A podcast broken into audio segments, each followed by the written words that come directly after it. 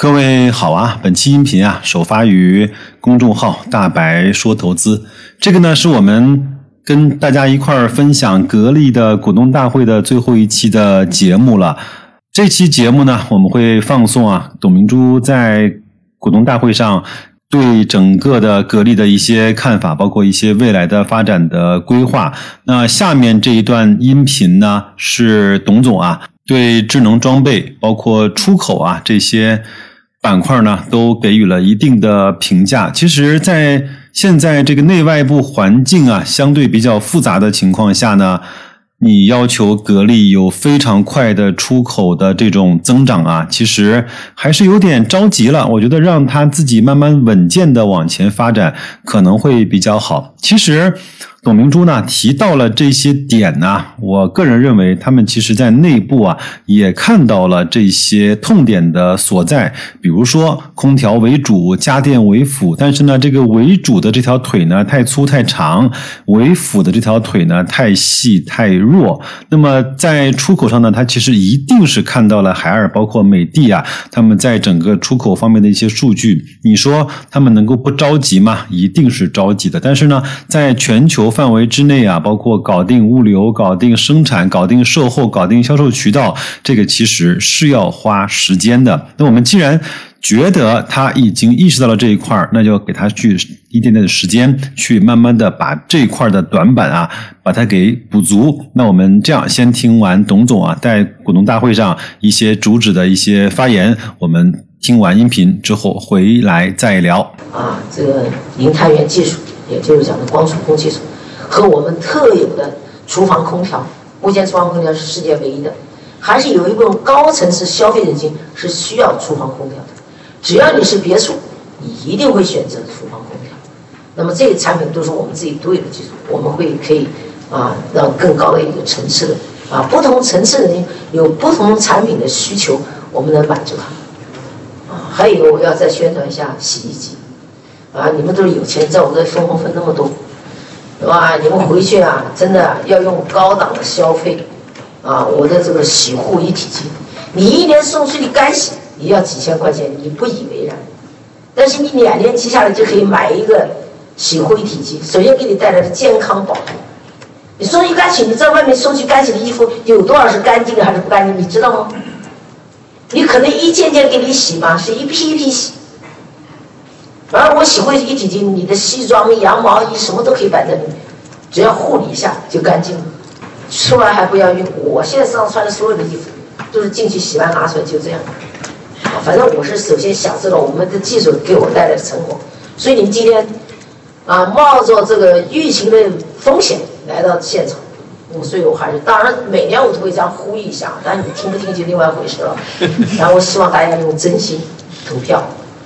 真心来为格力的发展贡献力量，不要天天在我光想着分啊！我只希望大家回去，反正电竞肯定要选格力，但是我最重要的推荐是，你们一定要用洗护一体机啊！所有来参观过的人都知道，都讲洗护一体机它的价值所在，一年给你节约几千块，十年给你节约几万块，你说值不值？最重要，你不小心，假如有个艾滋病的或者有个什么传染病的，你衣服给你供在一块洗，搞得不好，你你要被感染了，这从哪来的？这个可以解决你的健康问题，啊，所以我觉得我们更多的是创造美好生活，还是这句话啊。最后谢谢大家。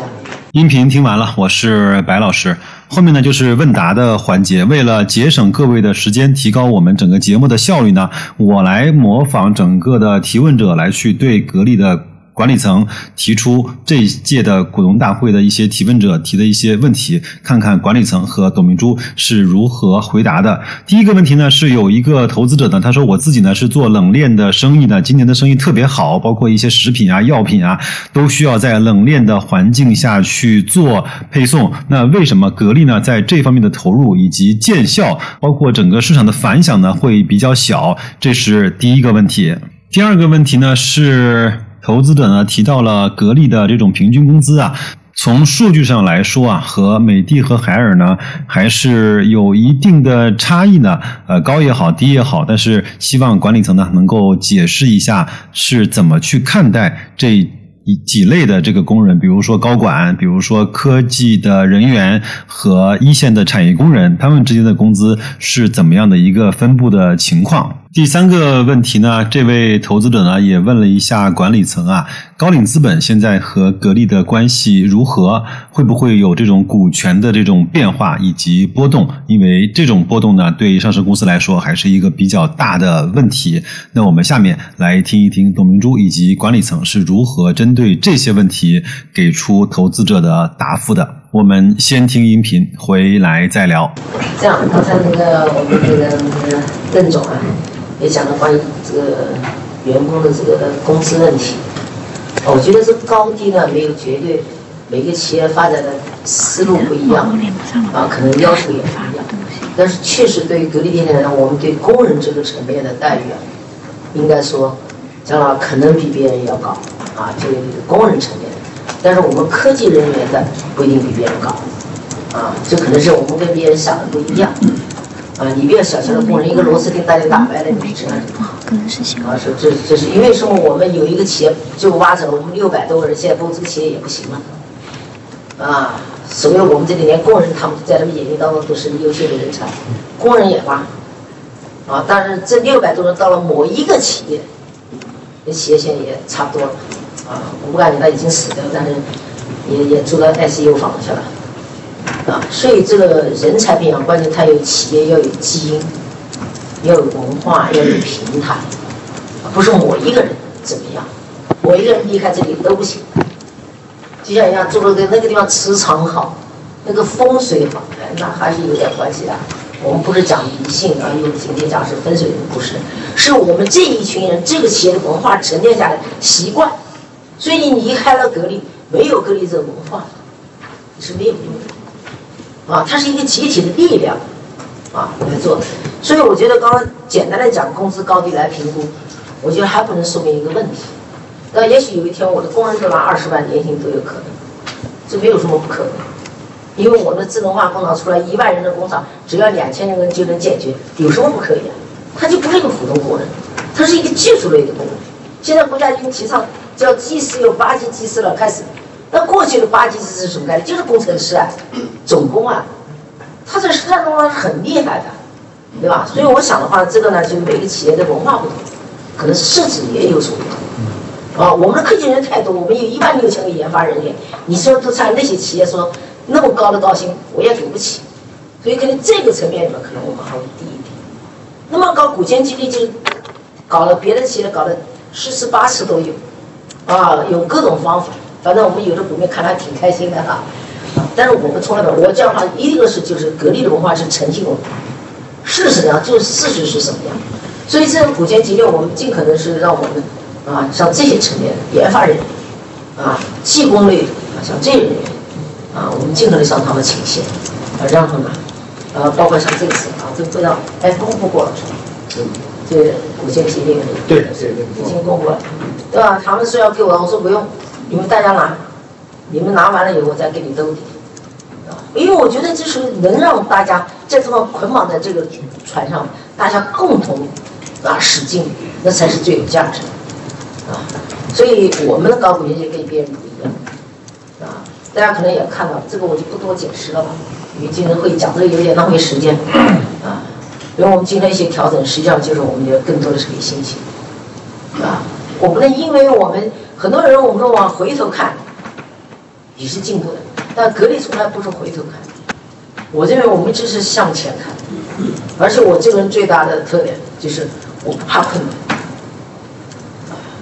但是我以困难为借口来解脱，不需要。啊，我一二年当董事长，能从八百亿做到一千亿，啊，这八九年的时间我们做到两千，我觉得我对我自己来讲，我觉得是很不错的。关键他不会翻船，他没有什么能经得起任何的，经得起任何的我们的财务，我们是随时随地，啊，可以这样说，啊，我们做的就是严格的按照上市公司法啊履职，啊，所以这一点来讲，我觉得我们还是啊非常对自己自信。所以大家呢，冷链的生意是冷链需求量很大，啊，这个我们是非常清楚。啊，特别是有大的冷冻冷藏，然后冷运，最主要是冷运。那冷运现在我们已经有了很好的条件了，啊，我不知道你刚才你这样你在做冷链，我没做冷运，我们没有冷运，就是做就是做做冷链然后在总包下面做那什么。所以你讲了一点说，我们已经知道这个市场需求非常大，啊，从大冷库移到另外一个大冷库，这个冷运，现在我们有了这个格力碳，我们现在有自己的大公交，我们有城市的环卫车、工程车，然后我们同时现在也做冷运车，啊，已经在有这一种，因为你这个冷链里面必须要有冷运来支撑。这咱们公司不太强调这个工程，就是做跟人家做总包下面做那边。没有，我们现在就是提供这种设备啊，比如我们的这个冷链，你刚才讲的冷链啊，啊小冷库啊、大冷库啊，啊冷运啊，我们是提供设备。但是现在我们因为有了这个格力泰以后，有了这个新能源公司以后，我们现在自己也开始做冷链车了，啊，就是我们的运输啊啊这一块，然后我们做物流车啊，很多人问是你们做不做乘用车啊？我说乘用车我们现在最起码不敢讲以后不做，最起码这几年是不会做。因为那个大家都在这抢滩，因为那个赚钱去做了，那就没有必要了。我觉得我们做的时候还是讲这这能够啊，能够这样子我们整个的生活质量发生变化，工作环境发生变化，这是我们要去思考，对吧？现在北京大一路，对吧？那个车跑到现在已经第八个年头了吧，第九个年头。第八个年头啊，它马上开始回收了。我们的电池到现在为止才衰减了百分之二，啊，几乎是非常完美的。而且它绝对在天安门跑，怎么跑它都放屁不会起火不会形成政治事件，八年了，啊，不会形成政治事件八。年现在对啊，多少公里啊？啊，多少公里啊？不知道，他反正每天在路上跑嘛，来回跑嘛，公交车嘛，你看每天跑多少公里？公交车。八年反正是每天跑，他还没有礼拜天，啊，像我们人啊礼拜六、礼拜天，他还没有，反正天天要跑，八年，啊，这个电池现在在衰减百分之二，啊，还是非常非常完美。那么现在我们的这个电池我们也出口到印度，啊，印度什么车呢？印度的突突车，也就是我们国内讲的三轮车，它都指定一定要用我们格力泰的电池，为什么？不起火不爆炸。印度天气高温，啊，所以采购了我们两个亿吧。呃，不止吧？呃不是前面只讲第一单，不要讲太多了。讲少也好，讲多了不行，对吧？所以你看，我就想着，就慢慢这个电池是越来认可的人越多，他要找到他真正的价值，他需求是什么？我们往往采购的时候，因为说，哎，那个便宜，你这个贵，我买个便宜的。实际上后面的运营成本远远大过这个成本，啊，远远大过这个成本，所以我们就非常自信吧。所以这个能力你刚刚提得好，实际上确实是这个市场非常大，非常大，啊，它呢跟我们的空调的需求是不一样的，它跟我冰箱跟人零下五度不结冰的那个技术是相关的，啊，肉放进去拿出来就可以切，一路弄过来还是新鲜肉，啊，你如果说你这个技术弄得硬邦邦拿出来化冻，你这肉已经不好吃了。所以它是有技术来支撑的，所以我相信我们这个技术慢慢在这个领域里面全部要能够把它利要运用起来。啊，又有人挖我们的人了，啊，因为我们有这又有人挖我们的，我们反正我们天天被人挖人，对吧？但是你怎么办呢？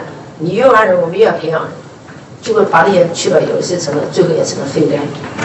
啊，就像原来我们的油画空调一样，对吧？我们都在上卖了两三年了。经常把我的人挖去，马上他知道我们里面有一项专利没申请，马上就申请专利，反过来就告我们，说我们侵权了，他叫我赔一千万，啊，就我说我都卖了三年了，你才申请专利，三年前我都有，就没申请专利，到底专利技术属于谁的？啊，最后自动自己老老实实撤了。所以我想，这个企业在发展过程中遇到，你们根本体会不到，如果不做实体经济，不做制造业。都不知道我们是多么的辛苦和艰辛，但是我比较苦。你选了这条路没有选择，你可以不做，做了就不要埋怨，对吧？你可以选择去投资啊，像你们草地主义听完话以后回去决定买不买，那个自己写就行了。选择好了就赚大钱。那我们的品，我们要一个螺钉一个螺钉把它搞出来，啊，一个企业里面各种各样不同的人，对吧？要去培养嘛，制度要建吗？一个产品要上千个零部件，这个零部件的管理是要摆在这儿的，成本控制，啊等等。为什么我们的效益比别人好？啊，我们的利润率比别人高？对吧？我觉得我们管理啊还是有很大贡献的啊。所以刚才回答你的多讲了几句啊，讲了能也扯出那么多的话来啊。还有一个最大的问题就是你你们担心的高离子，我觉得你们放心，这是绝对是稳定的啊，没有任何问题。音频听完了，我是白老师。那么第二个问题呢，是一位女生问的啊，她问了两个问题呢，其实挺难回答的。她说：“董总，我想问你，格力呢在国外的竞争力，以及格力呢是否要做新时代的苹果？”我相信大家伙都看到了第二天股东大会之后啊，在各个媒体啊说董明珠说我们不比苹果的手机做的差。那么这个问题呢，其实是由此而来的。我们来听一下董明珠以及管理层是如何应对这两个问题的答复的。哎呀，这个问题问的啊，海外的竞争力，我认为在当下，量当然是一种表现，但是我们纯粹是为别人天牌做的量再大，我也不认为你是有竞争力。所以我们这么多年一直在致力打造格力品牌。啊，现在我们出口有金鸿、有大中、有格力，啊，这三个品牌是代表着我们中国自己的品牌，啊，走向国际化，啊，我觉得它是要有时间去培育的，呃，从我们目前空调这个领域来讲，啊，在国外的可比那就不用说了，格力绝对是一流的，啊，你特别到欧洲去，到东南亚上去问，所有消费者也好，经销商也好，他讲就是会讲格力这个品牌。所以我就是用这句话来回答你：我们在国外有没有竞争力？但是竞争力呢，它永久性的能保证有竞争力，关键还是企业不断的创新、技术的升级。啊，你即使今天做的再再好，那你不创新，不等于你明天更好。啊，所以我讲，它总是这个这个这个发展，它总是在波动当中的，就像我们在水里面游泳一样，对吧？你遇到逆流的时候，你说我就往后退了，那你就败下来了。啊，遇到逆流、风浪不同的时候，你依然顶着往前走。啊，我觉得这是一路这一个企业发展是永远要面对的这个问题。啊，没有一劳永逸的。第二个，你讲的新苹果，我不知道这是啥意思。啊，就是其实是问的就是偏科技这个方面，就是呃。因为苹果科技，我现在做的手机也不比它差，对不对？好了好了。嗯，我觉得科技这东西，刚才讲的科技都是满足消费者不断的升级、不断的这个品质生活的需要。你创新出新的东西，你就是掌握科技，对吧？我觉得反正这个科技也是无止境的。最后你到底有没有这个竞争力，其实还是要靠我们自己去修炼的。音频听完了，我是白老师。格力二零二一年股东大会的一些音频呢，我就帮大家剪辑以及分享到这儿了。其实，如果你长时间的追踪一家企业，你会发现这家企业在慢慢的、默默的、悄悄的发生着一些变化。但是呢，一年和另外一年之间，并没有那些翻天覆地的事情。那我也想借助这样的机会呢，我们通过格力电器打开了一扇对优质企业跟踪的窗口。通过这种相对业务形态比较简单的公司呢，来走进可能平时你未曾在其中的商业的大门。也希望呢，通过白老师这一些节目啊，给大家打开了一个价值投资分析公司、买股票就是买公司这一些在投资认知路上。必备的这些阶段和一个一个小的闪光点，非常感谢你的时间。如果你愿意的话，帮我点个赞，或者是点一下那个再看，转发给你信任的人。你每一次不经意的鼓励，都是我们在前行道路上最大的动力。那就这样吧，祝各位工作愉快，投资顺利，再见。